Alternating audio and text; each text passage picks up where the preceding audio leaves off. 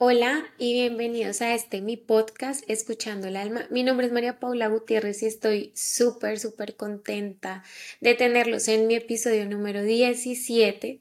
Este se llama Integración y en esta oportunidad les voy a hablar cómo yo integré los chakras básicamente en mi vida porque al momento que desbloqueé mis chakras o pienso que hice este programa de sanación y desbloqueo de chakras, pues al final fue muy extenso, siete semanas, y cómo era después de esto que lo iba a integrar en mi vida, porque la verdad es que mis últimos 15 años, yo 100% católica, nací en un país 100% católico. Entonces, puedo decir que todo lo que yo había aprendido de la religión católica, pues muchísimas cosas más me las estaba cuestionando en ese momento de mi vida. Entonces, quiero acá comentarles y contarles qué hice yo realmente para integrarlos en mi vida, cómo definí yo Em, esta nueva espiritualidad para mí que me redefinió mi personalidad, mi estilo de vida, mis decisiones, mis pensamientos. Entonces, en ese momento pienso que si al final de terminar el programa me sentí algo agotada, puedo decir que cansada, porque sí fue demasiado largo el proceso, pero valió la pena por completo tener el conocimiento, haberlo experimentado, haberlo puesto en práctica conmigo misma, me permitió ver otra perspectiva que nunca antes lo había, lo había experimentado y más allá de eso, pues ver personas que tenían esa espiritualidad, o sea, en relación a los chakras, ¿sí? Entonces, los chakras no solo me sirvieron como una guía, una herramienta de ayuda, sino más bien me permitió autocurarme a mí y ir en más profundidad conmigo misma, de liberarme de creencias que yo tenía en mi interior, creencias ya sea de la religión católica, creencias por parte de mi familia, creencias de mi entorno estudiantil, creencias por parte de todos los seres queridos que estaban en mi infancia cuando yo era una niña. Y pues así crecí en toda mi infancia. Entonces, pues yo pienso que la integración fue lo que más me costó, porque es como cuando tú haces una carrera profesional o tomas cualquier curso, online. Pues, ok, ya lo, ya lo estudiaste, eh, aprendiste este conocimiento, pero entonces, ¿cómo lo iba yo a llevar a mi vida? ¿sí? No se trata de solo tener un conocimiento y guardarlo acá, sino, ok, lo experimenté, ¿qué voy a hacer con esto en mi vida? ¿sí? Entonces, redefinir mi personalidad y sacar esas, esas creencias e inclusive algunas prácticas de la religión católica, pues era como todo un desafío porque se trataba de desaprender todo lo que había hecho durante muchos años, que eran ya hábitos tradiciones en mi vida que toda mi familia sigue haciendo o que ya es costumbre, ya es algo habitual, como es habitual bañarse todos los días para muchas personas es habitual ir a misa católica todos los días. Entonces, pues pienso que este episodio está súper interesante. Este camino de integración me ha tomado tiempo, Debo aceptarlo porque no es de un día para otro. Muchas personas en el camino me criticarán, me criticaron, muchas personas pienso que se alejaron de mis pensamientos, ideologías, formas de practicar y actuar, pero por el contrario es enriquecedor, enriquecedor. ¿Por qué? Porque es una liberación de creencias que no me estaban sirviendo, sino más bien me estaban limitando, a experimentar un mayor potencial de mi ser, de mí como persona. Entonces, redefinir mi personalidad y crear el estilo de vida que yo quiero vivir tomó tiempo y este será el episodio de hoy. Les quiero contar que estoy algo así como agripada, entonces si escuchan mi voz o en algún momento estornudo, pues voy a tener que sonarme. Lo siento mucho, pero estoy pasando como por cambio climático acá donde yo vivo, entonces de invierno así, el clima ha estado cambiando todo el tiempo. Entonces, ya para, para empezar, les quiero contar como que los chakras no solo fueron como una curación personal, sino hay que verlo como una curación a nivel global.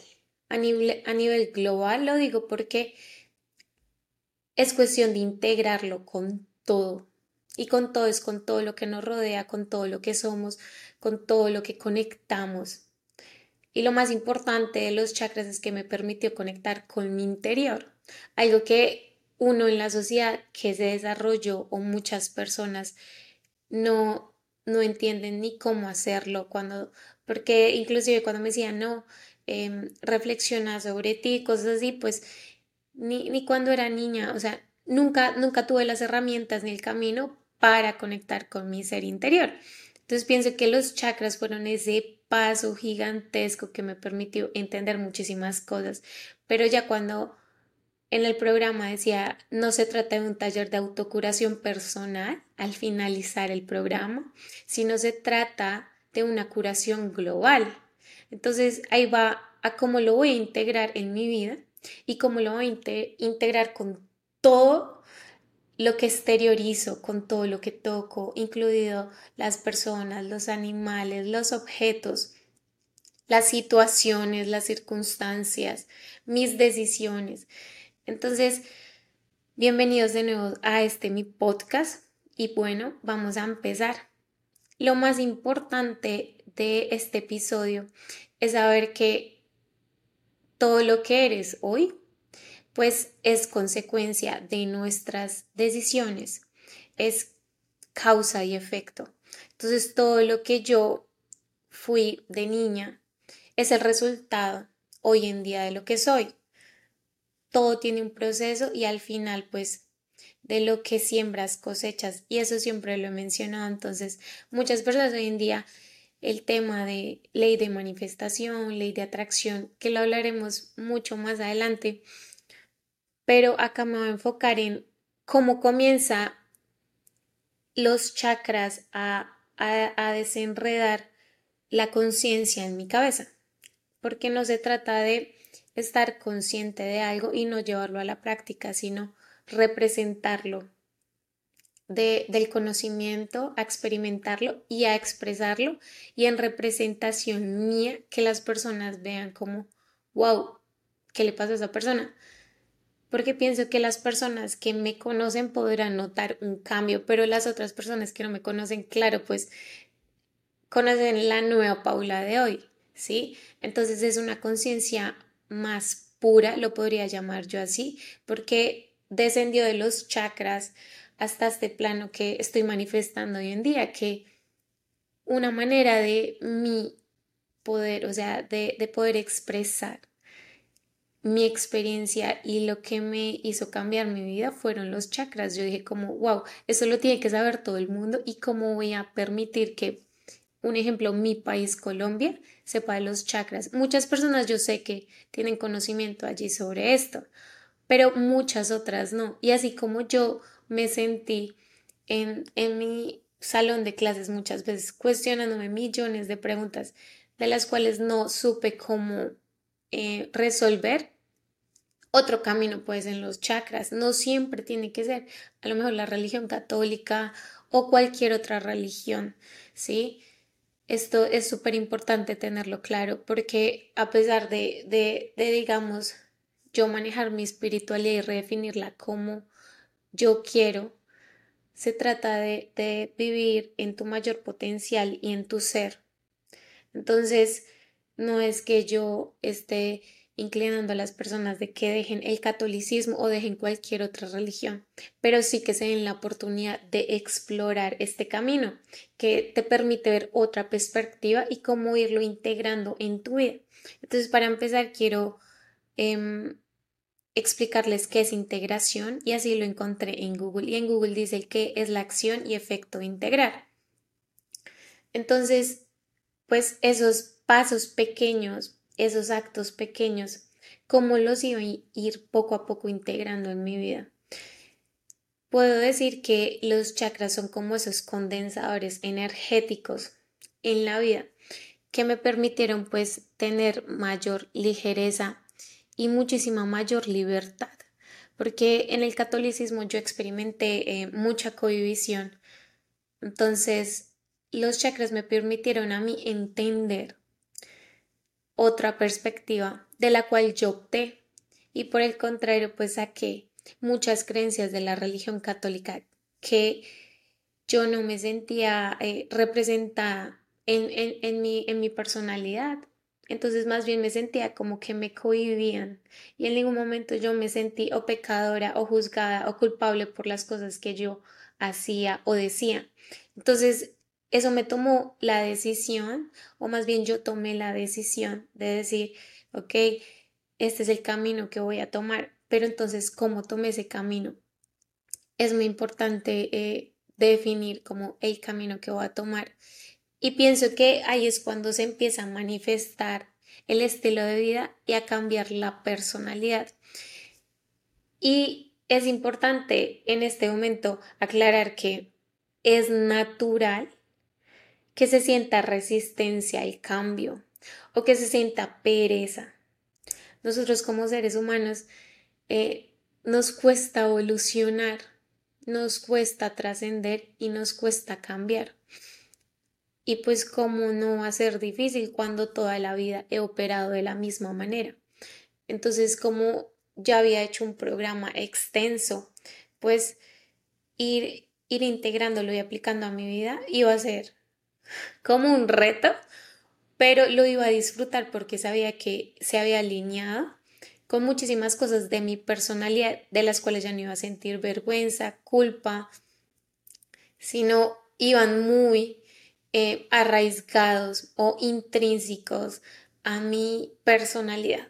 Entonces empezó como una exploración de autodefinir y volver a crear una identidad de lo que soy ahora, María Paula Gutiérrez, pero más allá de, de ese yo, de mi etiqueta, de mi nombre, sino de lo que yo quiero ser. Y por lo cual todos los días estoy trabajando y dando como ese paso a paso para lograr ser la mujer que quiero ser. Y pues más allá de eso, eh, que lo va a contribuir al mundo. Por eso es que dije desde un principio que no se trata de de una autocuración personal, sino de una curación global. Entonces, eh, en este programa citaron una parte muy bonita de Martin Luther King Jr. y se las voy a leer tal cual. Dice, el poder sin amor es imprudente y abusivo, pero el amor sin poder es sentimental y anémico. El poder en su mejor expresión es el amor, que implementa las exigencias de la justicia y la justicia es su mejor expresión. Es el poder que corrige todo lo que se opone al amor.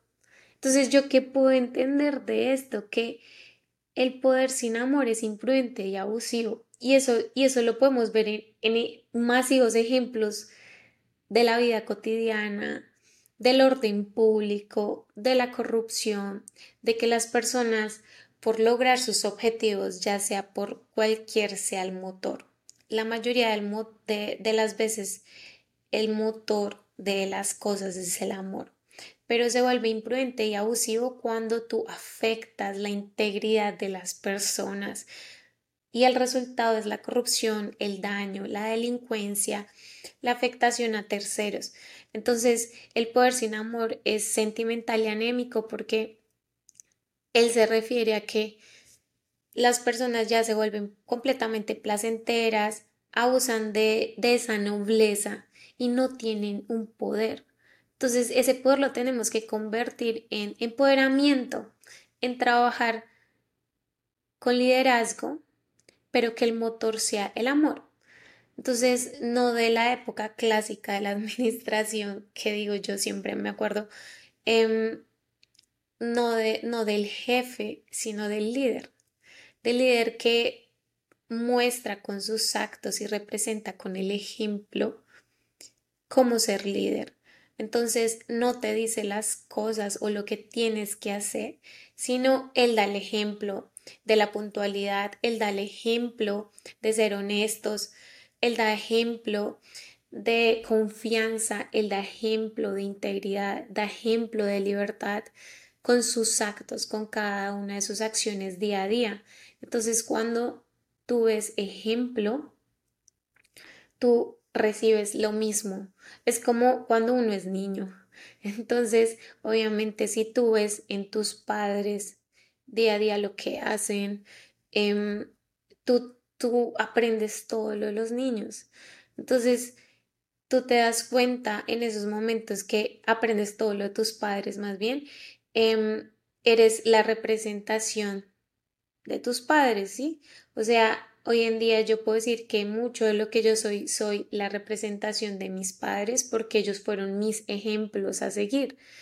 ¿sí? Que yo ya soy consciente, digo, ok, estas partes no las voy a tomar, más bien voy a cambiar y voy a definir esto como, como mío. Entonces, así mismo, en todas las personas que me rodearon, en todas las creencias que, que yo opté y, y no las creencias, sino actos, situaciones, circunstancias que cambiaron mi vida. Entonces, es por eso que él define que el poder en su mejor expresión es el amor, que implementa las exigencias de justicia y la justicia en su mejor expresión es el poder que corrige todo lo que se opone al amor. Entonces, cuando él dice es el poder que corrige todo lo que se opone al amor, pues el amor es justo, no es envidioso. Entonces, dicho de esa manera, pues en relación a cómo se ve expresado el amor en la Biblia, en la religión católica, que era algo que yo leía mucho cuando era niña, siento que es importante eh, ingresarlo acá e integrarlo. Y fue una manera en cómo yo lo hice, porque de niña siempre leía la Biblia y muchas cosas no entendía y otras cosas me decía, no, pero sí, el amor es paciente, pero hay cosas que uno no debe tolerar, hay cosas, o sea, entonces mi nobleza ya me volvió una persona como demasiado eh, pienso yo que permisiva, entonces no, ya todo el mundo iba a abusar de mí, entonces ahí es cuando uno se vuelve completamente complaciente ante los demás, entonces ¿quién te va a respetar?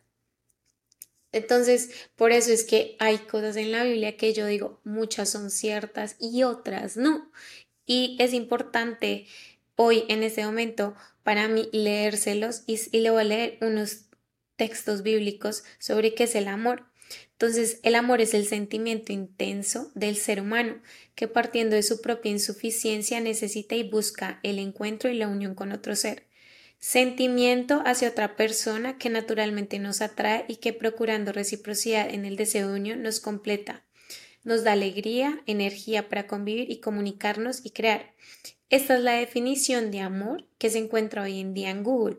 Entonces, ese, ese sentimiento intenso del ser humano que requiere de necesidad y busca de, encuentro y unión con los demás. Así está definido en Google. Ahora lo vamos a ver cómo lo define la Biblia. En San Pablo a los Corintios 13, 1 del Corintios 13 del 1 al 13. Dice aquí, aunque yo hablara todas las lenguas de los hombres y de los ángeles, si no tengo amor, soy como una campana que resuena o un, o un platillo que retiñe. Entonces, uno que puede entender sobre esto, así era, así era yo cuando niña. Yo decía como, eh, por favor, pueden ser más explícitos, pero hoy en día lo entiendo. Claramente dice que el amor es ese líquido, lo es todo. Entonces, sin ese amor, pues obviamente que el, platín, el platillo retiñe, o sea, el plato va a sonar. Entonces pienso yo que es como ese aceite. Cuando tú no le, cuando tú no le pones aceite, digamos, a las ruedas de las llantas, a la cadena, ella empieza a sonar. Y empieza a sonar y tú dices, no, le hace falta aceite. Entonces ese es el lubricante que permite que las cosas pues fluyan cuando tú le aplicas aceite a la cuerdita de la bicicleta, pues el pedaleo es muchísimo más suave y ligero. Entonces que hay como una liberación de potencia y la bicicleta va a ir cada vez más rápido. Y te permite pues tener tu rendimiento deportivo pues a, la mejor manera que debería ser.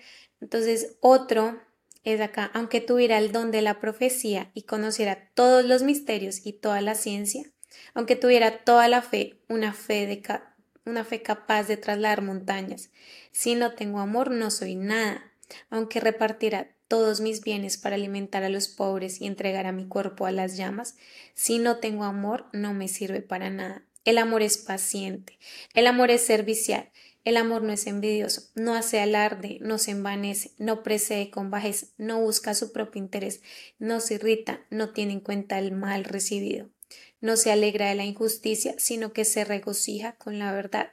El amor todo lo disculpa, todo lo cree, todo lo espera, todo lo soporta. Entonces, hasta este punto, en Corintios 13 se menciona que no se alegra de la injusticia, así mismo como lo dijo Martin Luther King Jr. El amor no es injusto. Entonces ahí yo empiezo a definir lo que es para mí el amor y empiezo a definir esos valores importantes en mi vida, porque considero que el amor es un valor más allá de ese estado del ser de conciencia, porque es un estado de conciencia y es una decisión cuando uno elige amar a otra persona, porque muchas personas relacionan el amor con el estado sentimental o cuando les preguntan qué es el amor, siempre la relación va a ser o el concepto sobre relaciones en pareja. Pero más allá del amor en relaciones de pareja, ¿qué es el amor? ¿Sí? Entonces acá podemos ver que hay una similitud y es que el amor no es injusto. Entonces ahí yo empecé como a integrar conceptos entre la religión católica o más allá de la religión, conceptos que estaban en la Biblia, conceptos que encontré en los chakras, con el corazón del chakra, em, con el chakra del corazón, donde pues el amor es vulnerable, es incondicional y es compasión y es bondadoso. Entonces, si uno tiene compasión, bondad, amor, pues no tendría por qué haber injusticias y mis actos no deberían representar nada que sea injusto. Injusto no solo para mí, sino para los demás. Entonces, la integración se trata que haya congruencia y coherencia con lo que dices y haces al mismo tiempo. Es esa integración todo el tiempo. Entonces, no solo se trataba de las cosas que yo decía, sino de las cosas que yo representaba. O sea, mis palabras con mis actos tenían que hacer, o sea, un perfecto match o clic de integración entonces, que las palabras no se las llevara al viento de, un discurso que suene lindo, sino, ok, ¿cuál es su soporte? Sus actos. Entonces yo empecé primero a pensar, voy a actuar en consecuencia de lo que quiero ser.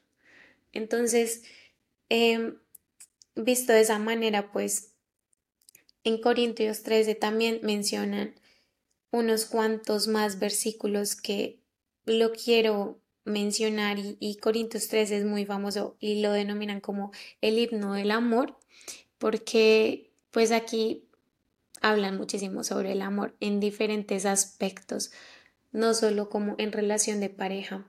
Por ejemplo, Romanos 12 dice, el amor debe ser sincero. Odian el mal y se hacen bien. El amor genuino debe ser verdadero y sincero, sin hipocresía o falsedad. Esto se relaciona con este capítulo, o sea, con este episodio. Y en Corintios 13 lo podemos ver de la manera en que se los estoy leyendo.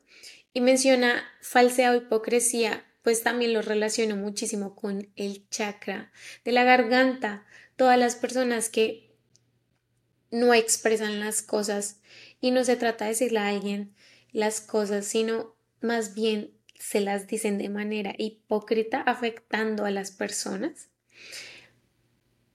o falsa, diría yo, eh, y que yo digo como, eso no es un amor sincero y tampoco es un amor verdadero.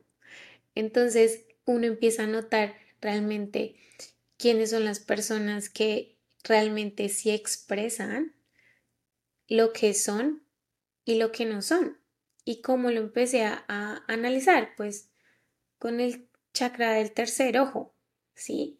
Que yo empecé a observar más los actos de las personas y no tanto las palabras, porque podrían ser de hipocresía o podrían ser personas que tienen una falsa identidad. Entonces empecé a redefinir como todo eso en mi vida. Iba haciendo como un mapa. También acá hay otro, Juan 1, del 4 al 8, que dice, el que no ama no conoce a Dios porque Dios es amor. Entonces, esto lo opto todos los días en mi vida y realmente yo considero que las personas que llevan a Dios en su corazón son representación de Dios acá en la tierra.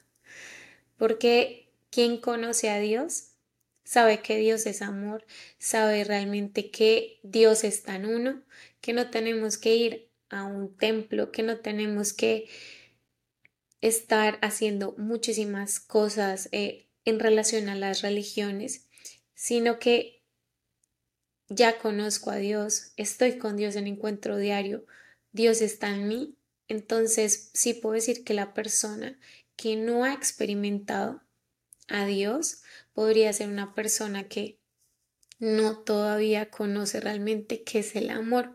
¿Por qué? Porque lo sigue relacionando con el concepto de amor en relación a pareja. Todavía está en el apego a una situación que es la relación en pareja. Y eso, y eso me lo permite entender el tercer ojo con el desafío del el desapego. El desapego a metas, a personas, a muchísimas cosas que yo decía, ok, te quita esos velos de la ilusión y, te permite ver otra perspectiva. También está Juan 15 del 13, dice, nadie tiene mayor amor que el que da su vida a sus amigos. Entonces Jesús lo dio. O sea, Jesús claramente fue un gran ejemplo de esto, sacrificar su vida entonces, muchas personas hoy en día lo hacen. Y no tiene que ser con el sacrificio como lo hizo Dios. Ejemplos cotidianos de la vida son todos los padres que se esfuerzan día a día por sus hijos, porque no les falte nada, porque tengan comida, porque tengan un techo, porque tengan servicios de agua, luz, televisión. Esas cosas muchas veces no las valoramos. Entonces, sacrificarse no solo es acabar con la vida de uno, sino en constante desarrollo, en constante trabajo, porque esto lo hago por los demás o en servicio, ya las personas que se dedican netamente a servicios comunitarios, a servicios de humanidad, pues son personas que diario trabajan pues por una razón social, ¿sí? Pero no para irnos a, a, ahondar sobre ese tema, todas las personas sacrifican muchísimas cosas por la vida de sus amigos, así como lo mencionamos en este versículo. También está Galatas 5, 20, 23 que dice, pero el fruto del Espíritu es el amor, la alegría, la paz, la paciencia, la amabilidad, la fidelidad, la mansedumbre y el autocontrol. Entonces, contra estas cosas no hay ley. Y es verdad, pues el amor es la manifestación del fruto del Espíritu Santo. O sea, cuando tú eres fiel, cuando tú eres amable, cuando tú tienes autocontrol, cuando eres paciente, experimentas paz. Y eso solo te lo da el amor. Si yo me amo, estoy honrando a Dios, porque sé que Dios está dentro de mí. Entonces, si yo me amo, todos mis chakras están, pienso, desbloqueados, ¿sí? Porque estoy honrando mi expresión, estoy honrando mis visiones, mis pensamientos, mis sueños, estoy honrando mi diversión, mi placer, estoy sintiéndome segura de lo que estoy haciendo, estoy dando mis pasos firmes desde el amor propio. y más allá del amor propio, pues de la conexión, de la integración con, o sea, de adentro hacia afuera. Y el último es Efesios 5, que dice, y viven en el amor como Cristo también nos amaba y se entregó por nosotros, como una ofrenda y sacrificio de agradable aroma de Dios. ¿Con esto qué quiere decir? Pues que Cristo también amaba todo el tiempo, o sea, Él se entregó por nosotros y esto fue aroma a Dios, porque el amor es un estilo de vida. No no tenemos que hacer cosas como las de Cristo para cambiar el mundo, sino tomar pasos muy pequeños de adentro hacia afuera, de ser ese reflejo de Dios en la tierra, de tener ese Cristo interno y, y que la gente note y diga como, wow, si era de mal genio, cambio su mal genio. O antes no saludaba y ahora saluda muchísimo. O antes no me hacía esas preguntas, ahora se preocupa, bastante por mí.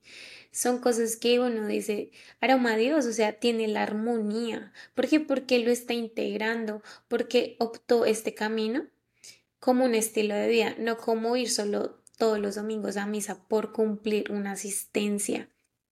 Entonces fue esa integración de acciones y actitudes que, que se optan en la vida y no solo así como todos los católicos lo experimentamos o como los cristianos lo experimentan, sino un estilo de vida, pues se trata de operar de la misma manera todos los días, no ciertos días de la semana o horas donde estás en, en, en una tradición o, o en un momento de culto religioso. Y esto lo quiero yo relacionar muchísimo con el doctor David Hawkins sobre la escala que él, que él creó en su libro Dejar ir, donde él define el amor como esa frecuencia de energía 500. Y él lo dice así, es una forma de ser que perdona, nutre y apoya. No precede la mente, sino que emana del corazón.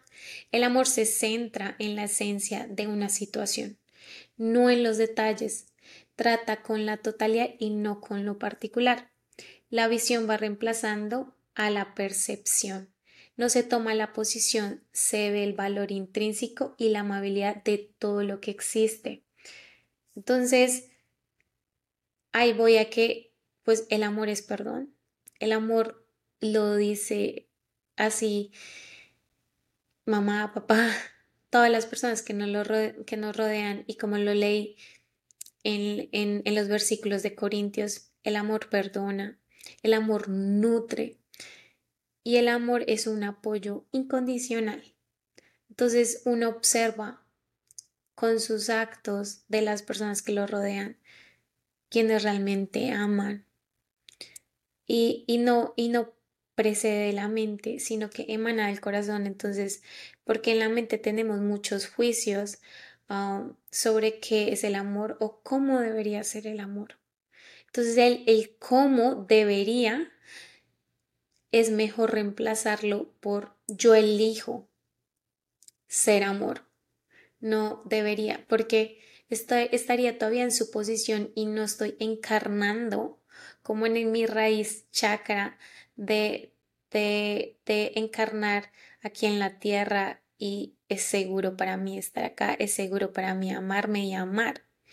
Entonces, todas esas integraciones las fui dando así poco a poco y, y cogí un paralelo de los chakras y así mismo como lo estoy haciendo con los versículos, lo fui interconectando y todos los días poco a poco cogía como mi mente un poco de conocimiento de, mis, de los chakras y, y de cómo lo experimenté con lo que ya había leído y no solo de lo que había leído en la religión católica, sino todos los, todos los mandamientos, um, todos los sacramentos, porque tengo todos los sacramentos excepto matrimonio.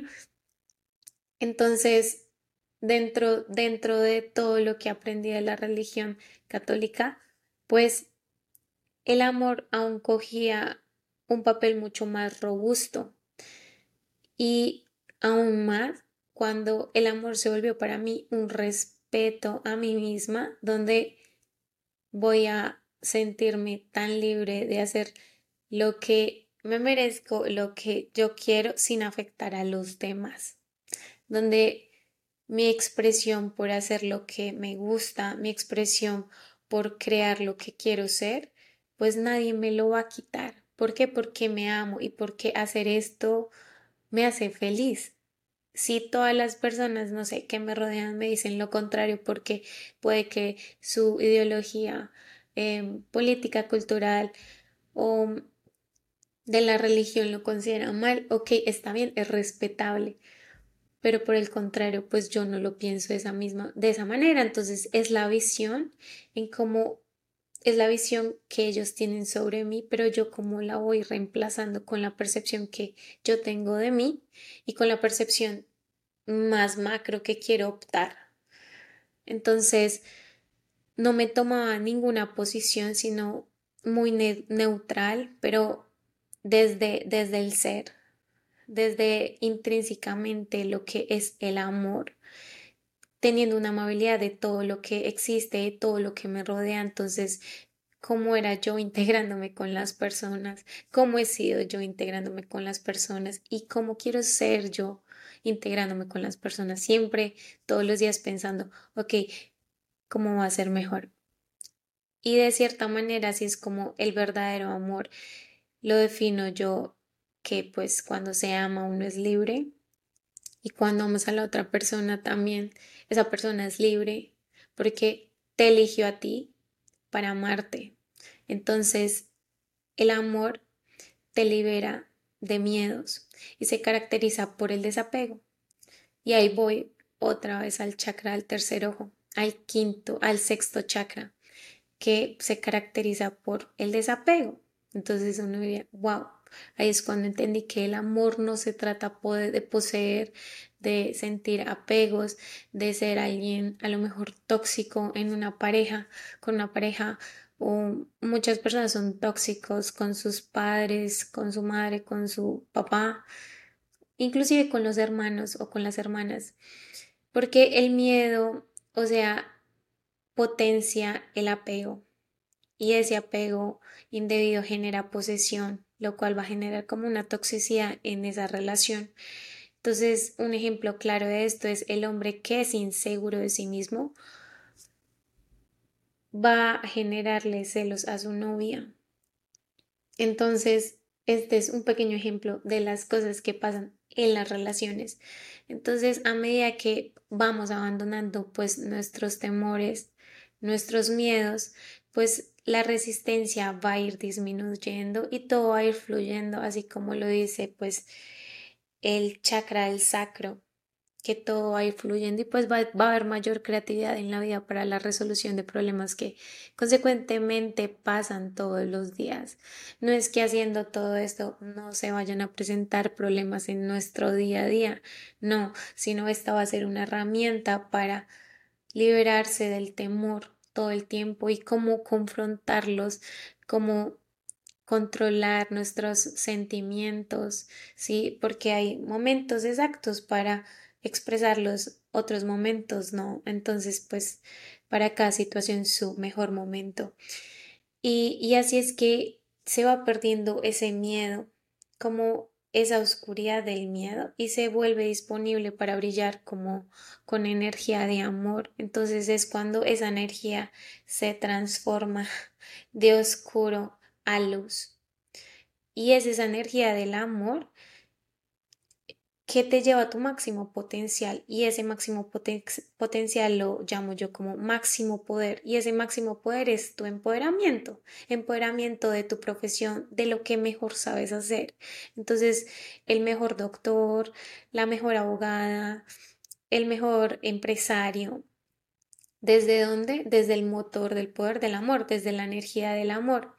Y es más allá de eso, como muchos santos famosos en la historia lo denominan como el amor incondicional, que se relaciona mucho con el amor incondicional de padre y madre, cuya presencia pues es esencial al nacimiento de los niños mientras ellos crecen, porque cuando todos somos niños, de como nuestros chakras de los desde nuestro nacimiento hasta, nos, hasta nuestros siete años, que desde el nacimiento hasta nuestros siete años se desarrolla el chakra de la raíz hasta el chakra de la garganta, dependemos 100% de nuestros padres y todavía de ahí en adelante, como hasta nuestros 15 años, eso ya depende en la cultura, en el país en el que tú naces cómo tus padres te van dando responsabilidades y poco a poco te van permitiendo experimentar responsabilidad. Pero, ¿qué pasaría con las personas que no tienen una mamá o que no experimentan esa mamá o ese padre? ¿Qué pasaría con esas personas o, o los niños huérfanos que no experimentan ese amor incondicional? Entonces, aquí en el libro del doctor David David Hawkins, em, se dice que esas personas, por su naturaleza inherente, pues sí pueden experimentar el amor. O sea, no existe la creencia generalizada de que si no tuviésemos esa experiencia de alguna manera, están lisiados o con cicatrices que no les permitan experimentar el amor pero muchas personas sí tienen la creencia que porque no fueron amados desde niños, no son merecedores de amor. Entonces, ya generando esa cicatriz, ese, eh, o sea, como lo dice él en el libro, se sienten lisiados, pues efectivamente no la van a experimentar porque tienen esa creencia en su cabeza y, y para eso es súper importante encontrar la ayuda, buscar un psicólogo o terapia donde ellos se den cuenta y se concienticen de que esa creencia está en su cabeza, pero que esa realidad, o sea, que han venido manifestando, esa creencia que tiene en su cabeza, no, no es real. O sea, una persona puede experimentar muchísimo amor, aún así si no tuvo padres, porque el amor es inherente a todos. ¿Y qué es inherente? Que por su naturaleza nosotros por la naturaleza de que somos seres humanos, seres vivos, pues estamos unidos todos, ¿sí? O sea, nuestra naturaleza nadie no la puede quitar, es algo de lo cual no se puede separar, ¿sí? El amor es inherente a todos, entonces es algo súper importante tenerlo presente de que tenemos que quitarnos esa barrera y si aún sentimos que la tenemos, pues buscar ayuda, porque es una creencia que no, no, no te sirve, no le sirve a la humanidad. Realmente el amor es inherente a todos, todos por naturaleza propia somos amor. Entonces, cuando somos adultos nos damos cuenta que no necesitamos la validación ni la aprobación de nadie para lograr lo que queremos ser o por amor al fútbol o por amor al deporte o por amor em, a, mis hijos o por amor a tal, sino por amor mío, o sea, por amor propio. Eh, voy a lograr este sueño, voy a alcanzar este trabajo, voy a hacer las cosas porque realmente pues es primero, primero el amor propio, primero de adentro para reflejarlo así hacia afuera. Entonces, por la naturaleza misma de nuestro ser y por la de la energía vital que fluye a través de nosotros y nos capacita para respirar y pensar, todos tenemos el mismo nivel de vibración del amor. Entonces, dicho por el doctor David Hawkins, yo considero que el amor es una energía vital y cuando lo dice que es inherente, es como la respiración. Nosotros sin respiración, muchas personas no viven. Sí, tendríamos que tener un aparato todo el tiempo que nos permita respirar. Pero a lo que voy es que es ese aire, el aire que respiramos todos los días, que yo digo, wow, por eso la meditación me encanta, porque me permite reconectarme con la energía vital. Energía vital para mí, el amor. Si al buscar en nosotros vemos que hemos permitido, digamos, estos miedos que bloquean nuestras experiencias propias, se puede redescubrir de qué manera hemos ido entregando el amor. ir soltando como esas nubes de negatividad, porque muchas personas no saben cómo eh, definir el amor, pero sí pueden fijarse cómo las otras personas aman. Entonces ahí es cuando yo digo, ok, compararse es malo, pero cuando tú miras los casos de éxitos, o sea, cuando te comparas con algo negativo, no estaría bien, pero cuando tú admiras relaciones que llevan muchísimo tiempo o en basado en el amor propio, cuando tú miras em, un deportista que ha logrado pues ganar trofeos, como lo ha logrado, porque ha sido disciplina, ha sido constante trabajo, perseverancia.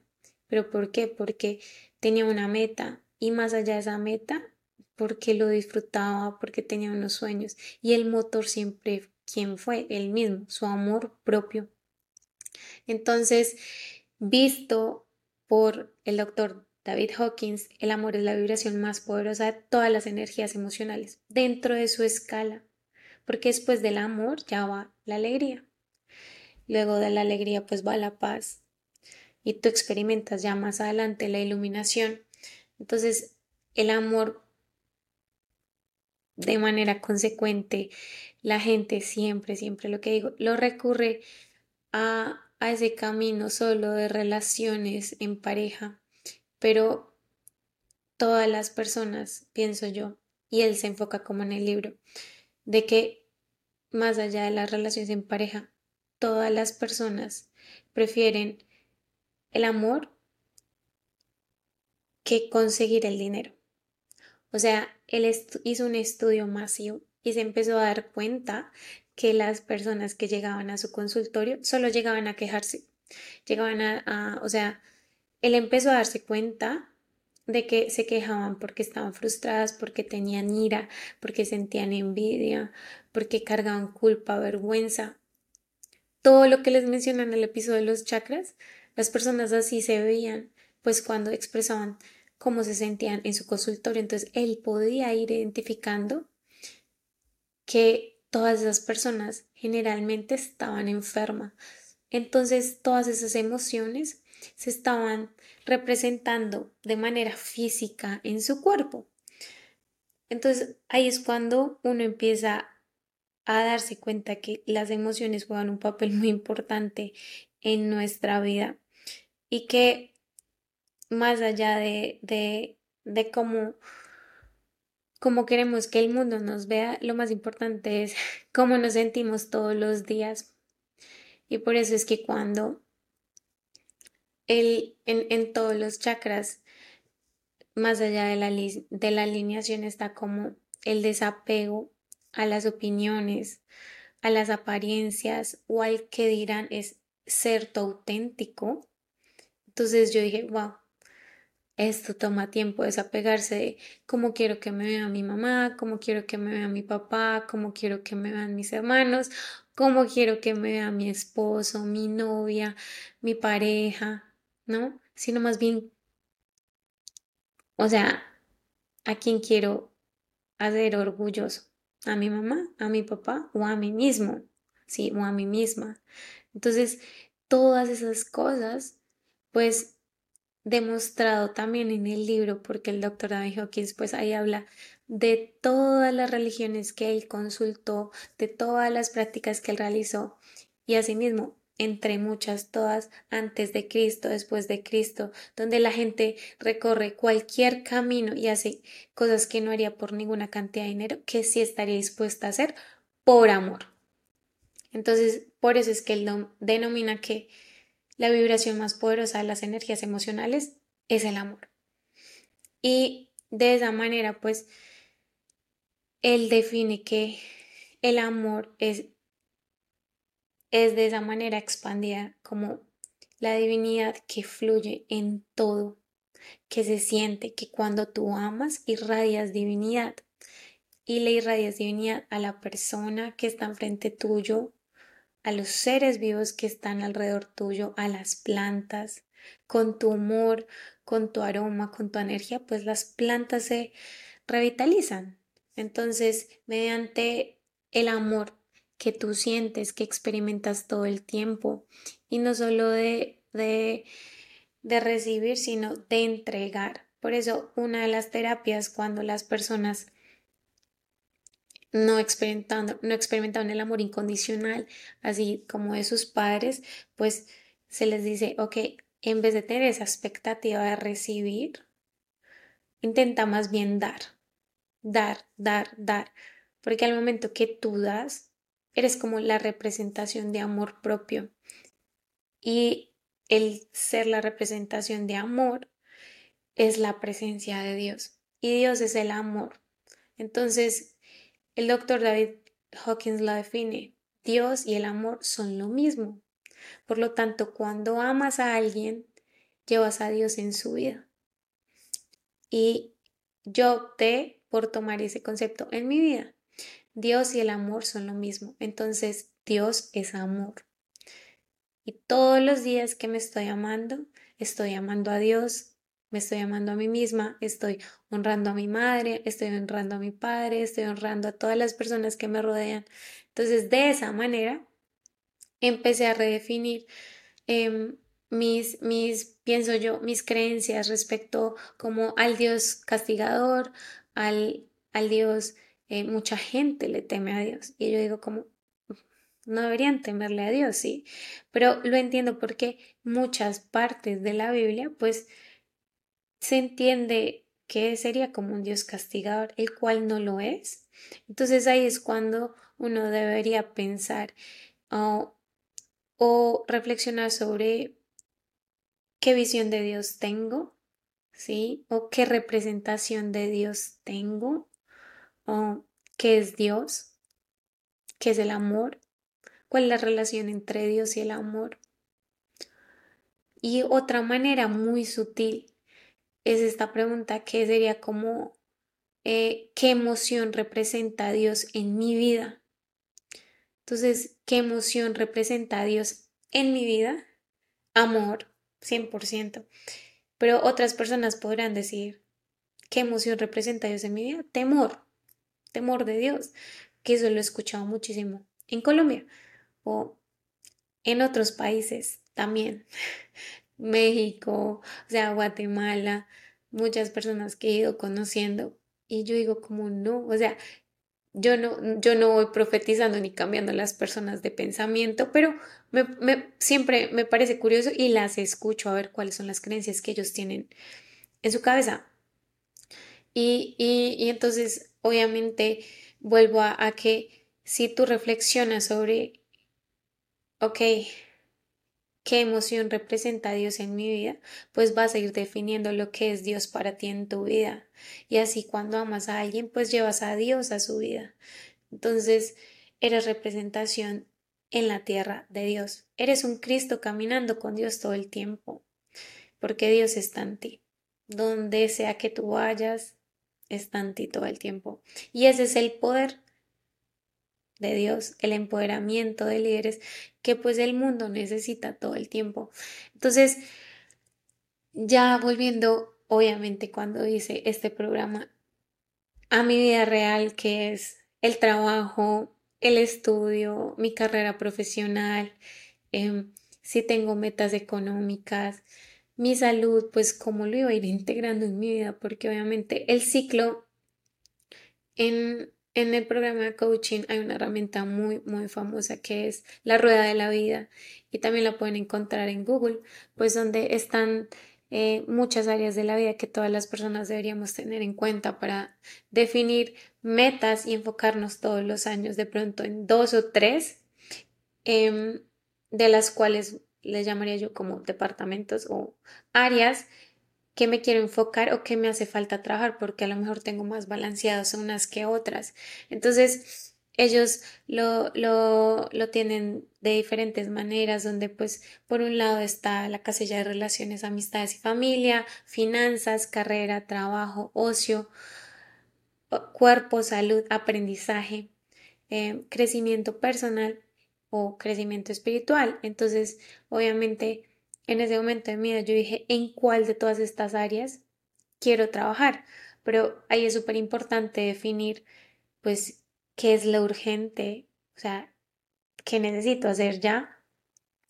y qué es lo que me voy a enfocar como una prioridad, porque siempre va a ser importante y urgente pues nuestras necesidades fisiológicas como el dinero para comer, sobrevivir, o sea, existir.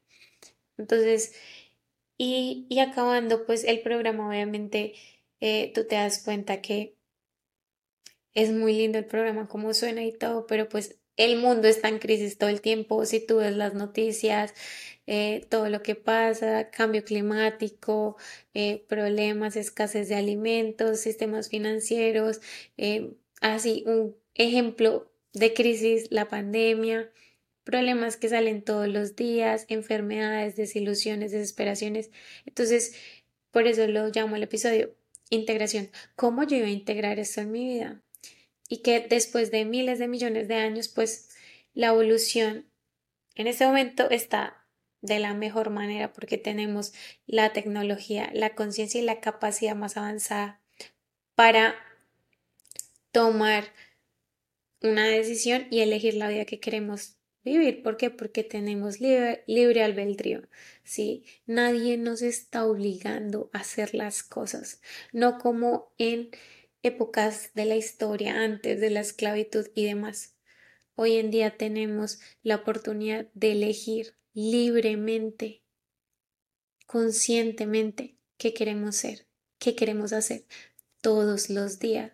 Entonces, a esto se refería el programa con una conciencia o una conciencia global pura, no solo a nivel de autocuración personal, sino una conciencia pura de acceder de manera intuitiva a recibir descargas a través de la meditación y poder, poder evolucionar, ¿sí?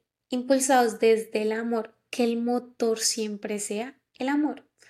Entonces, de esa manera, pues no podemos ignorar qué pasa con el mundo, ignorar todos los problemas que hay en la sociedad. Tampoco nos podemos convertir en los servidores del mundo y así como Cristo, a menos de que evolucionemos pues nuestra propia conciencia. ¿Y cómo lo vamos a hacer? Pues nos debemos convertir en, en líderes sabios y compasivos para ser más poderosos y sabios. Wow, eso toma tiempo. Y a mí me ha tomado tiempo, sí. La compasión es algo que pienso que sí la tengo bien desarrollada, pero mucha gente, pues, eh, pienso que lo que más a mí me tomó fue como despertar mi conciencia mental, porque hay despertar espiritual y despertar de conciencia. Entonces, pues ya tener como mi despertar de conciencia fue algo más adelante, eh, tuve más como mi despertar espiritual. Pero de esa manera, pues, como servir al mundo de manera consciente, o sea, como generar mayor impacto. Entonces, eh, desde, desde, el desde el proceso de que siempre la gasolina, cual sea, el amor, impulsados por el amor, para que el proceso de evolución esté alineado con una humanidad más libre, más amable, más armónica y podamos dirigir pues conscientemente nuestro futuro. Entonces, pues de, toda, de todo lo que les he mencionado, la manera en que yo empecé a integrar mi vida fue reflexionando sobre la importancia de los chakras, o sea, cuánto pesaban los chakras en mi vida y cuánto pesaba la religión católica en mi vida en porcentaje. Sino en porcentaje, pues qué emoción representa el catolicismo en mi vida y qué emoción representa los chakras en mi vida. Así lo, así lo empecé a hacer, sí, como un paralelo. O sea, pienso en este momento que yo escribí cómo este nuevo pensamiento se relaciona con mi vida actual, ¿sí? O sea, en ese momento yo lo escribí así y con las metas que yo quería en ese momento, porque pues fue años atrás. ¿Cómo podía esto beneficiarme profesionalmente y de manera personal? La religión católica y los chakras. Entonces yo dije, wow, los chakras me permiten desarrollarme muchísimo más de manera profesional y personal. Sin embargo, de la religión católica optaré estas otras. Y de esa manera me fui fui definiendo metas específicas relacionadas con cada nuevo conocimiento. Entonces, obviamente los chakras, prácticas como la meditación. Yo no practico yoga, pero sí meditación. Y hay meditación específica para cada uno de los chakras. Hay, pienso yo, canciones específicas para cada uno de los chakras, o sea, para cada una de las emociones que se experimentan los chakras para liberarlos. Entonces, esto me, me permitía a mí enfocarme a encontrar las maneras de cómo lo iba a ir aplicando en mi vida, sí, pero sin embargo también habían metas claras en mí de, todo lo que yo practicaba en la religión católica, porque yo amo a Cristo, amo las enseñanzas de Jesús, entonces también cuáles fueron esas enseñanzas de Jesús que marcaron mi vida, sí, cómo las iba a seguir em, permaneciendo en mi vida, o sea, no las iba a quitar unas que las quitaría y otras que, cómo las iba a seguir aplicando en, en, mis acciones, ¿sí? Y crear un plan de acción, o sea, con pasos eh, cortos, o sea, no muy difíciles, porque pues todo se va a ir eh, incorporando de manera gradual. Entonces no tienen que ser cosas del otro mundo, sino si uno no sabe meditar, empieza con una meditación de tres minutos no se necesita más. Empieza a aprender a respirar, porque yo no lo sabía, pero para aprender a meditar la base es aprender a respirar. Entonces, visto de esa manera, empecé procesos de respiración. Solo antes de dormir, yo solita, sin música, empecé luego con música, relajación, ¿sí? Y todo lo buscaba así por internet, por YouTube, o sea, completamente gratis. Ya después de incorporarlo gradualmente, pues si tú tienes muchas dudas como las que yo tenía, pues buscar apoyo. Uno busca apoyo de sus familiares, de sus amigos, también de personas en el trabajo, puedes decir colegas, eh, puedes buscar apoyo de consejos por parte de consejería, terapeutas, psicólogos. Y si no encuentras apoyo ahí, pues busca otra perspectiva como ah, aplicaciones remotas. Eh, yo en mi momento siempre tenido como consejería espiritual, eh, coaches que no tiene que ver nada con lo espiritual. Entonces opto varias perspectivas y luego las voy integrando como esta persona me aconseja esto, esta persona me aconseja esto, pero trato que esas fuentes sean completamente objetivas, o sea, sé que esas personas no son subjetivas y no tienen juicios de, de su, de su, pienso yo, como ellos no, no, no es que cuando tú tienes un coach, ellos no te van a juzgar por tu realidad, sino simplemente van a decir lo que es de manera objetiva y neutral. Eso es lo que yo busco siempre de parte de un consejo. Em, encuentra conexiones con lo existente, entonces buscar formas de conectar con las cosas existentes, entonces digamos en los chakras, o sea, conectarse con la naturaleza, pues naturaleza hay en todos lados, caminar en el pasto descalzo, son cosas que uno nunca practica, pero realmente cuando tú crees que es revitalizador, pues caminar te va cambiando la vida. Y uno, y uno nunca pues lo ve de esa manera, porque obviamente en la religión católica pues no se ve de esa manera, pero hacer esa práctica te permite facilitar y a construir pues una base em, equilibrada, ¿sí? Entonces empiezas a experimentar sin miedo, sin miedo a probar cosas totalmente diferentes y ahí vas em, como limando, o más bien, sí, puliendo todas esas cositas que, que son creencias del pasado, que poco a poco pues las vas reemplazando. Entonces se trata de un programa de desaprender lo aprendido durante tus últimos, pienso yo. Eh, no sé la edad que uno tenga, pero desde tu niñez hasta tu juventud, si practicaste alguna religión como tal. Acá mi experiencia fue con la religión católica, entonces así fue como yo fui integrando los chakras. Entonces, por eso es súper importante. Ahora les voy a poner unos pasos más en específicos. Acá los tengo, pues que integrar los chakras en nuestra vida puede ser un proceso muy enriquecedor y espiritual independientemente cuál sea tu antecedente religioso. Y estas son unas sugerencias eh, que les voy a mencionar como punto a punto. El número uno es entender los chakras que se los dije en el episodio anterior. Investiguen y comprendan los chakras desde una perspectiva neutral. Así como cuando yo busco un coach, yo trato de investigar, bueno, cuál es su background, o sea, cuál es su historial, para saber si tiene una perspectiva totalmente neutra, que me va a dar un consejo o me va a llevarme a una reflexión totalmente neutral, no de manera subjetiva de su opinión. Que eso me parece alguien muy honesto y muy acertado.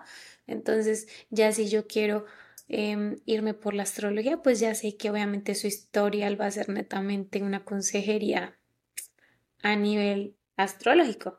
Entonces, eh, entender los chakras, investigarlos desde una perspectiva neutral, te permite a ti saber la energía que representan los chakras, cómo están asociados con la salud, ¿sí? Es súper importante entender que los chakras sí o sí van a generar un bienestar positivo a tu vida. Y, bienestar positivo es que van a impactar tu salud, cómo te sientas, cómo respires, cómo, cómo ves, cómo escuchas, cómo comes, cómo actúas, tu sistema digestivo, cada órgano se va a ver afectado de manera positiva cuando trabajas tus chakras y esto te va a ayudar a integrarlos de manera más significativa. Entonces, obviamente que cuando uno investiga y pues las personas que tengan la oportunidad de ir a, la India, porque me encantaría ir a la India, todos los terapeutas holísticos que sanan a partir de los chakras y te dan una dieta basada en tu arqueotipo de cuerpo, una dieta donde te dicen tienes literal el órgano tal inflamado porque no expresas, tienes un sentimiento, una energía atascada, pero muchas personas ni siquiera lo dicen, simplemente te dicen, haz estos pasos y te verás sanado en tantos días, ¿sí? Entonces, cuando tú investigas y te das cuenta que hay resultado en otras personas, ¿por qué no intentarlo? Sí, por eso es tan importante tomar una perspectiva neutral eh, entre esas, pues, es súper importante para mejorar nuestra salud. Segundo punto, cuando encuentras similitudes con la espiritualidad católica, entonces cuando buscamos conexiones entre los conceptos de los chakras y, y cómo fue la formación católica, porque la formación católica obviamente tiene sacramentos que van dependiendo nuestras edades y fueron aplicados a partir de ciertas edades. Entonces, yo todos los sacramentos fui muy consciente cuando los hice. Inclu bueno, el bautizo estaba muy pequeña, pero todavía lo recuerdo. Y cuando miro mi álbum de bautizo, es que no, no me bautizaron de bebé, me bautizaron grandecita. Y me acuerdo perfectamente de mi primera comunión. Me acuerdo perfectamente de mi confirmación porque estaba en el colegio Después de la confirmación, obviamente, seguiría pues el matrimonio, pero pues previamente fue la primera comunión, el proceso de confesión, todas esas cosas, pues, ¿cuál fue la razón de ser del por qué, del por cuál lo hice? ¿Sí me entiendes? ¿Cuál fue el motor? ¿Sí? El motor fue el amor que se impulsó. Entonces, ¿cuáles eran los, los valores? Que estaban ahí de raíz, y ¿Cuál fue la causa? Asimismo, los conceptos de los chakras. Entonces, cuando tú ves que los chakras son esos centros energéticos que representan energías en tu ser, de manera similar como lo es en la espiritualidad católica, pues enfatiza la conexión cuerpo, alma y espíritu, que en la religión católica lo vemos muy claro, cuerpo, alma y espíritu. Entonces, por eso yo tengo, bueno, para los que me siguen en Instagram, uh, yo hago cosas en relación a mi cuerpo, otras cosas en relación a mi espíritu y a mi alma, que eso es súper importante. Entonces, así es una manera como vamos integrando.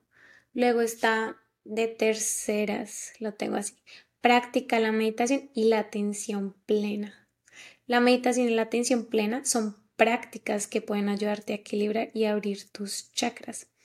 Entonces, estas técnicas pueden tener mucha similitud con las prácticas de oración contemplativa en la tradición católica. Entonces, yo siempre, cuando quería orar, me iba al Santísimo. Y en Colombia hay muchos Santísimos 24 horas. Y yo siempre me decía, porque, o sea, después de, de, hacer este, este, este programa, yo empecé a, a preguntarme por qué me gustaba ir al Santísimo. Entonces, obviamente me di cuenta que yo iba al Santísimo porque buscaba un lugar en silencio, donde nadie me distrajera, donde hubiese completamente eh, paz, o sea, y, y la paz viene de silencio, porque me costaba concentrarme al momento de orar. ¿Por qué? Porque en mi casa había con muchísimas personas. Entonces, ahí me di cuenta que, ok, es igual que la meditación. Tú para meditar necesitas de silencio, concentración y hacerlo a solas. Muchas personas meditan en grupo, pero cuando meditas en grupo igual necesitas concentración y silencio. Entonces, no hay una diferencia entre ir al Santísimo o ir a una iglesia que está en silencio a meditar en tu casa, en tu cama. Entonces, obviamente yo dije, pues puedo orar en mi cama, en mi casa, en todo lado. Puedo meditar en todo lado. ¿Sí? Que obviamente me beneficia mucho más un entorno de silencio donde no hayan distracciones. Entonces, no era que me gustase, pues, ir mil por ciento al Santísimo, sino que por cuál era la raíz de por qué yo iba al Santísimo pues obviamente cuando me lo pregunté, ok, me di cuenta que yo iba al Santísimo por eso, o sea, porque mm, estaba completamente en silencio, porque nadie me distraía y porque podía pues lograr mi oración, porque cumplía con los requisitos, pero claramente cuando en mi casa no había nadie, lo hacía tan bien. Entonces son cosas que son cosas tan sencillas, pero que uno no se da cuenta, o sea, que no necesitaba yo de ir a la iglesia para hacer una oración cualquiera en cualquier lugar, o, no necesito meditar o irme, no sé, a la India, a cualquier otro lado del mundo, o ser una yogi experta para meditar. Lo puedo hacer desde cualquier lado. Luego en el cuarto punto está incorporar la oración y la espiritualidad. O sea, si uno se siente como orando y solo orando, pues ora, o sea, está perfecto, no tienes que eh, meditar, ¿sí? Pero sí se puede combinar las prácticas de los chakras, o sea, los mantras, las afirmaciones con la oración católica. Uno puede dedicar tiempo a la reflexión espiritual, como, como lo hace cada chakra en la reflexión de cada uno de sus centros energéticos para que ellos se vayan activando y se vayan alineando y, y de esa manera ellos se van equilibrando, ¿sí? O por el contrario, si tú ya solo quieres dedicarte a los chakras y, y dejarte un lado la oración, pues también se puede hacer. O sea, nadie dice que está mal ni que está bien. Haz básicamente lo que a ti te genere paz y que el impulso sea el amor. Sea, que el motor, que la fuente, que la gasolina siempre sea el amor. Porque combinar pues las prácticas de la oración y la espiritualidad pues sería lo ideal. Porque de mi parte, yo pienso que la oración es una manera de desahogarme, expresarme. Cuando hablo con Dios, le estoy diciendo lo que pienso, lo que siento, le estoy contando mis situaciones. Obviamente ya cuando me di cuenta que pues Dios no entiende mi idioma, o, pero sí entiende cómo me siento. Entonces empecé a meditar. y en silencio empecé a escuchar. Entonces yo considero que la oración es para expresar y comunicar. Y más allá de llevarle quejas a Dios y, o sea, como llevarle todos los problemas, pues me empecé a dar cuenta que más bien en gratitud iba a estar agradecida por todo lo que pasaba, por todo lo que pasaba. ¿Para qué? Para cambiar todas esas emociones negativas y transformar esa energía de manera positiva. Entonces, obviamente son conceptos totalmente diferentes porque a nosotros nos enseñaron desde niños en la religión católica como a pedir, a pedir, a pedir, desde el punto de vista de pedir. Y entonces yo lo transformé, o sea, yo dije como, no, no voy a pedir. Obviamente también nos enseñaron acción de gracias, pues agradecer y agradecer y agradecer, pero obviamente, sí, siempre yo me acuerdo en el colegio que eran ofrendas. Te pedimos, Padre Dios, hoy por tararara, tararara, por tal persona, por no sé qué, te ofrecemos, ¿sí? Pero pienso que debería ser al contrario de decir todo eso, te agradecemos por ta, ta, ta, ta. Y muchas personas oran solo, solo, solo en gratitud y nunca piden. Y nunca piden. Entonces, obviamente eso va más alineado a la espiritualidad con la práctica de los chakras, pues porque es en gratitud que tú empiezas a elevar esas emociones porque expandes tu conciencia, te elevas con la escala de emociones que dice el doctor David Hawkins.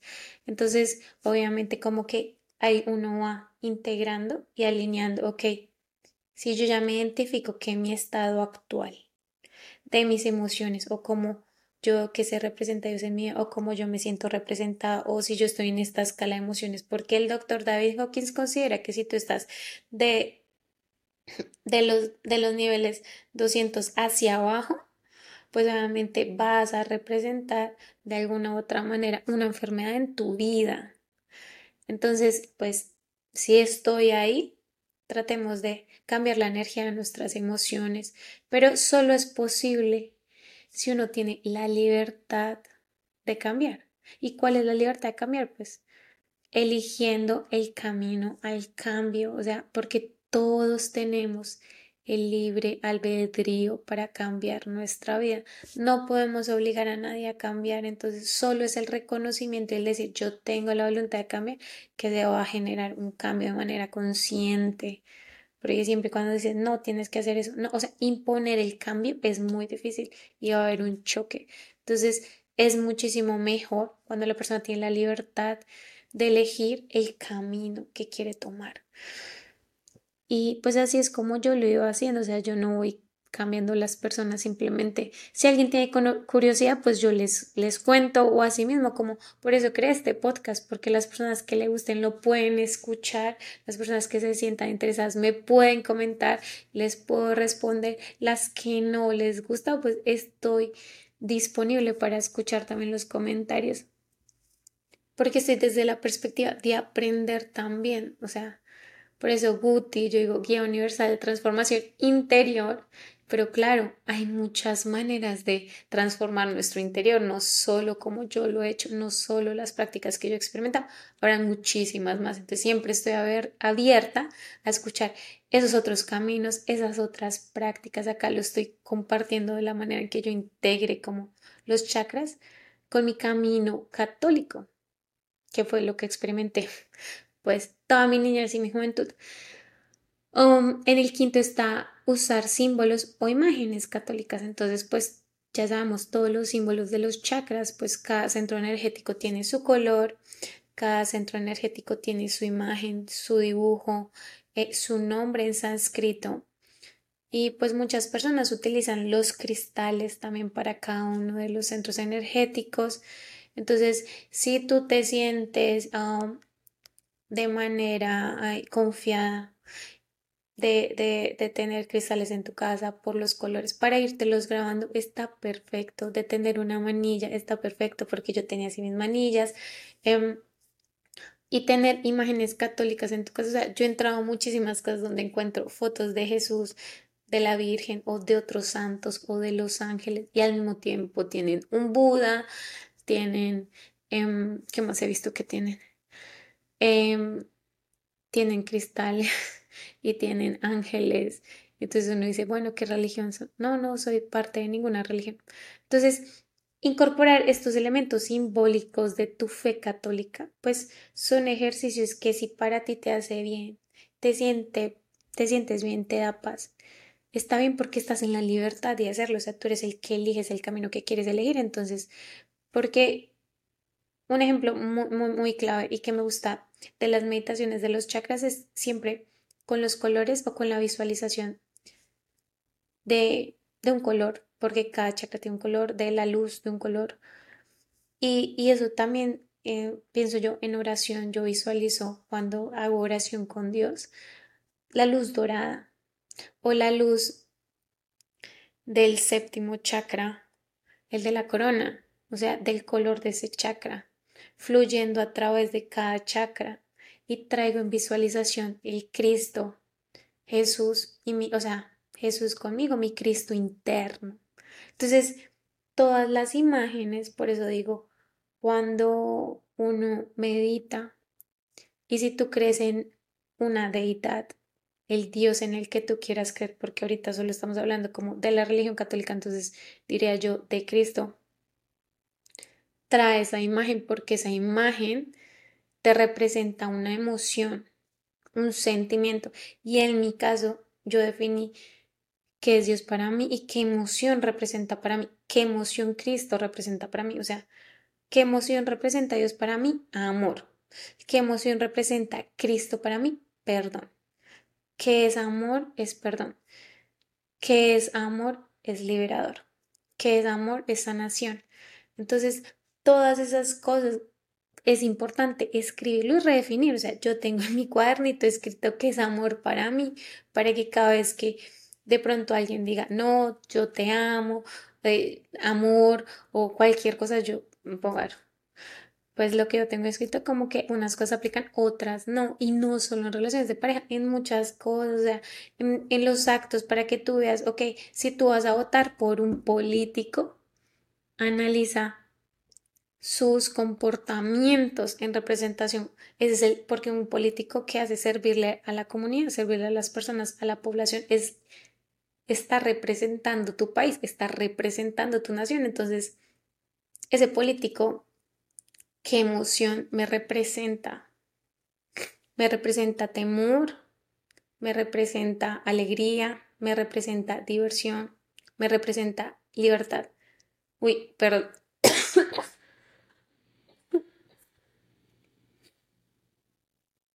Entonces, llegar, llegar a ese punto de decir, como, o reflexionar ante, ante la política.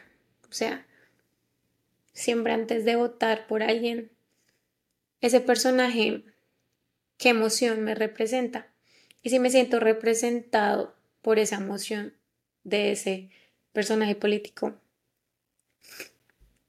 esa emoción está integrada con las emociones de mi vida, con las emociones que yo soy, que son de mi ser auténtico, pues si lo es, es congruente, votemos por él. Entonces es congruente porque porque lo que dice se hace o porque lo que ha hecho representa lo que ha dicho. Entonces, basado de esa manera, pues se va integrando todo el tiempo.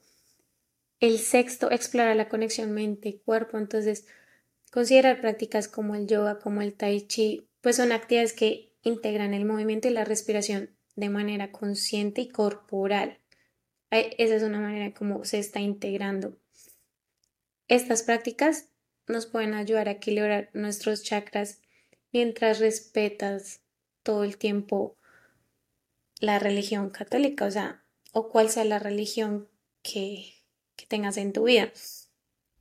Entonces, si, si, si tú eres religioso, eh, católico, está perfecto. O sea, el yoga Tú puedes hacer yoga siendo católico o cristiano o cualquier otra religión. O puedes practicar tai chi, lo mismo. Entonces, son, son actividades que te permiten, que te permiten ser lo que tú quieras ser, practicar la religión que tú quieres practicar. Y es súper importante mencionarlo porque de pronto no sé si, si algún sacerdote les dice lo contrario. Estoy aquí para decirles que es importante equilibrar nuestro cuerpo, o sea, nuestra conciencia corporal con nuestra conciencia, mente, cuerpo, espíritu, mente, que eso lo menciona mucho la religión católica. Y bueno, por último está habla con un guía espiritual. Ya netamente cuando estamos buscando a alguien que ha estudiado muchísimo tiempo la religión, los guías espirituales, los maestros espirituales a través de la historia. Entonces esta persona ya tiene pues un historial espiritual y por lo tanto tiene conciencia de lo que es la religión católica y otras más religiones. Y así se podrían discutir como todos esos vacíos o todas esas preguntas, inquietudes y explorar cómo integrar esos conceptos de este ejemplo de los chakras de manera armoniosa en relación con tu fe, o sea, para que no haya como una disrupción entre la fe y los chakras o entre las prácticas católicas y la manera en cómo vas a integrar los chakras. Y pues bueno, eso es todo porque la verdad estoy quietoso. O sea, el, el clima me está afectando mucho, qué pena. Entonces, pues este fue el episodio número 17. Espero les haya gustado. Es la primera vez que hablo sobre este tema de integración, sobre los chakras con la religión católica. Entonces, así como para cerrar de manera resumida, pues quiero que recuerden que la espiritualidad es única para cada ser, para cada individuo. La espiritualidad, las personas llegan a la espiritualidad de diferentes maneras. No hay un camino que recorrer para decirte ese es el camino o ese es otro, porque cada persona y cada individuo creció de diferentes maneras. Todos tuvimos diferentes padres, todos crecimos en diferentes países. Todas las tradiciones culturales, religiosas, políticas nos hacen ser lo que somos hoy en nuestro estado actual. Entonces es ser conscientes ahora de adultos cómo vamos a hacer esa integración, ya sea de los chakras o de cualquier práctica espiritual en tu vida, para que ese camino personalizado vaya, vaya a armonizarse en tu vida y pues se alinee con las creencias y los valores que tú tienes en tu cabeza o con los valores em, o creencias que luego serán hábitos que te permiten llevar un estilo de vida, con quien quieres ser a tu futuro, porque siempre es útil seguir la intuición, entonces pienso que en mi caso los chakras me permitieron desarrollar muchísimo más mi intuición que la religión católica, ¿sí? Y amo, amo a Jesús, Cristo está en mí, puedo decir, soy Cristo caminando en la tierra, entonces, desde ese punto de vista, buscar un equilibrio que te resuene a nivel personal es lo más importante. O sea, hacer lo que a uno le dé paz. Le dé paz porque al final, recordemos la escala de David Hawkins, sí, tenemos es que estar conectados con nuestras emociones y mirar la escala para elevar nuestra frecuencia, para estar en armonía. Porque pues si tú amas, irradias amor y todo se verá de esa manera. Entonces, que la integración de las prácticas espirituales, cuales sean, con tus creencias religiosas, pues puedan hacer este empalme, este engranaje, como con el lubricante del amor, ¿sí? Que el impulsor, que el motor, que el inyector sea siempre el amor, la frecuencia más alta y la frecuencia más vital que da energía como lo es de importante el respirar. Pensemos que el amor es vital y no lo, no lo relacionemos solo en, en conceptualizarlo con las relaciones en pareja, sino el amor del ser, el amor que nos permite integrarnos con todo lo existente en el mundo. Entonces, de esa manera, pues, redefinir cuáles son nuestras metas, cuáles son nuestros objetivos, quién queremos ser, como lo mencioné, todos esos pasos para integrarlos en nuestra vida. Entonces, eso fue todo por hoy. Espero les guste. Siempre recuerden que la espiritualidad es única para cada individuo. Se respetan todas las opiniones y bueno, los amo mucho. Estoy muy, muy, muy contenta de tenerlos aquí. Espero este episodio les guste, no les suene muy enredado, muy a chino, porque la verdad sí estaba un poco nerviosa. Es la primera vez que hablo sobre el tema. Y bueno, les recuerdo seguirme en todos em, mis canales eh, de redes sociales, Instagram, TikTok como Mapau Gutiérrez V y guti.life para Instagram, mi emprendimiento. Los amo mucho, gracias, los espero en mi próximo episodio